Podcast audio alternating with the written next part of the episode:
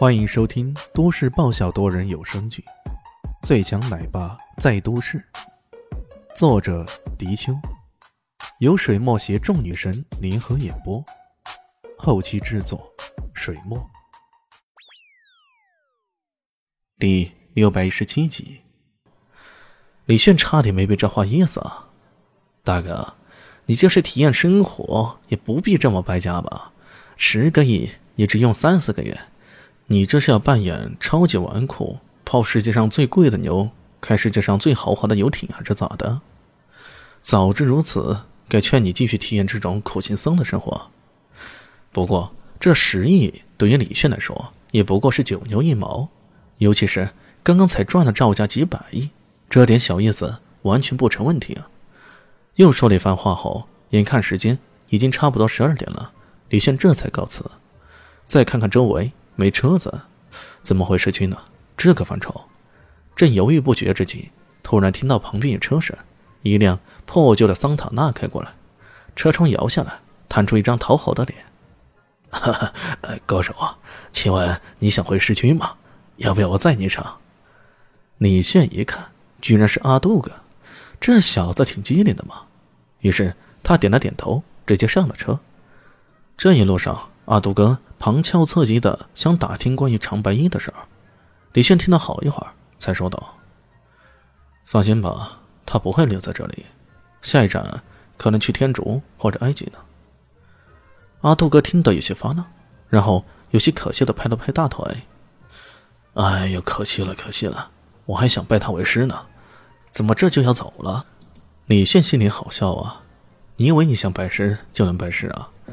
当年天才计划的三十二个少年，也只有三人得过长白衣的剑道指点而已，而他是唯一接触了神龙诀的人。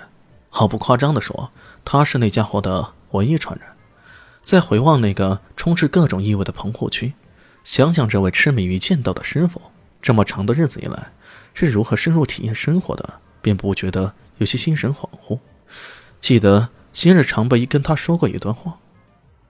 上山的道路是不变的，所变的是你的心。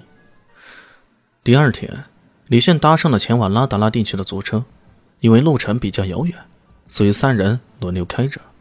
上车没多久，龙迪将手机递过来，指着上面一条新闻，很是激动的说道：“哎，看，预言应验了，真的应验了。”李炫一看新闻标题是：“拉达拉地区发生五点二级地震。”当地出现地下空洞，新闻还配了个图，在一处幽深的悬崖底下，果然露出一个地下空洞。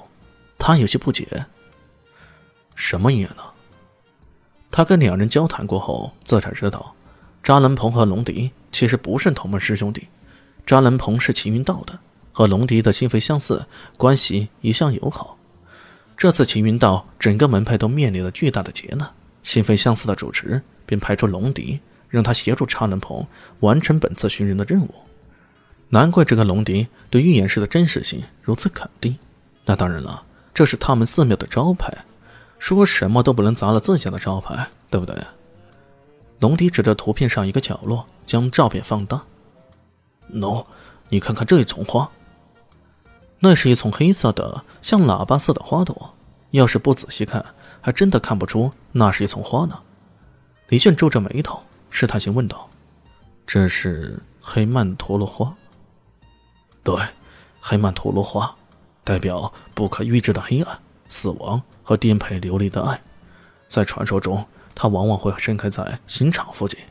这每一朵花都代表一个消失的灵魂。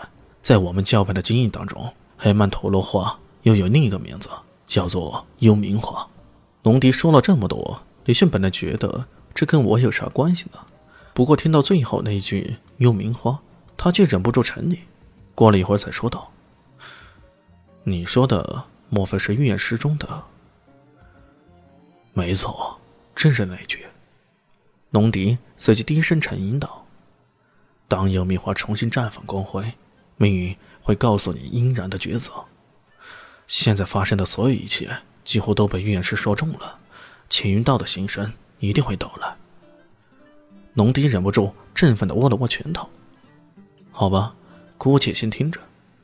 李炫翻了翻白眼，在昨天晚上，他也问过长白衣关于心肺相似和预言师的问题。长白衣说：“大千世界无奇不有，也不排除有些有异能的人，真的能预言未来。”末了，他甚至建议啊，要不你也去求一次，看看自己未来是个什么样子。不过，这被李炫断然拒绝了。这种预言师啥的。作为一向信奉“我命由我不由天”的死神大人来说，那也实在太难接受了。要说这预言师命中了不少迹象，或者只能称之为巧合吧。正在开车的扎伦鹏有些忧心的插了一句：“这个新闻我也看过，我们应该加快点速度才行。因为这新闻一出啊，很多人都会往那边赶，甚至有传闻说政府也派出了科考队过去。有人传言说那是地下世界的入口，当然。”也有不少人认为那是冥界的通道。冥界的通道，靠！亏你们这些人想得出来。李炫突然觉得，一个全民信神的国度，好像多少都会变得有些神神叨叨的呢。一切都不可知啊，都不可说。龙迪却双手合十，道了一句疾风。紧赶慢赶的，他们终于在日落之前赶到了拉达拉地区。这个地方。果然已经汇聚了不少人了，这些人的身份各不一样，放眼看去，简直就像是大杂烩似的。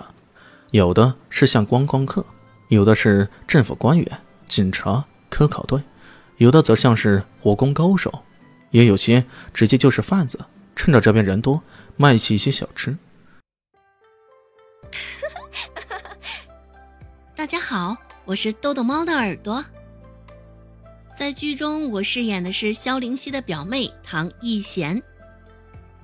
本集播讲完毕，感谢您的收听。感兴趣别忘了加个关注，我在下集等你哦。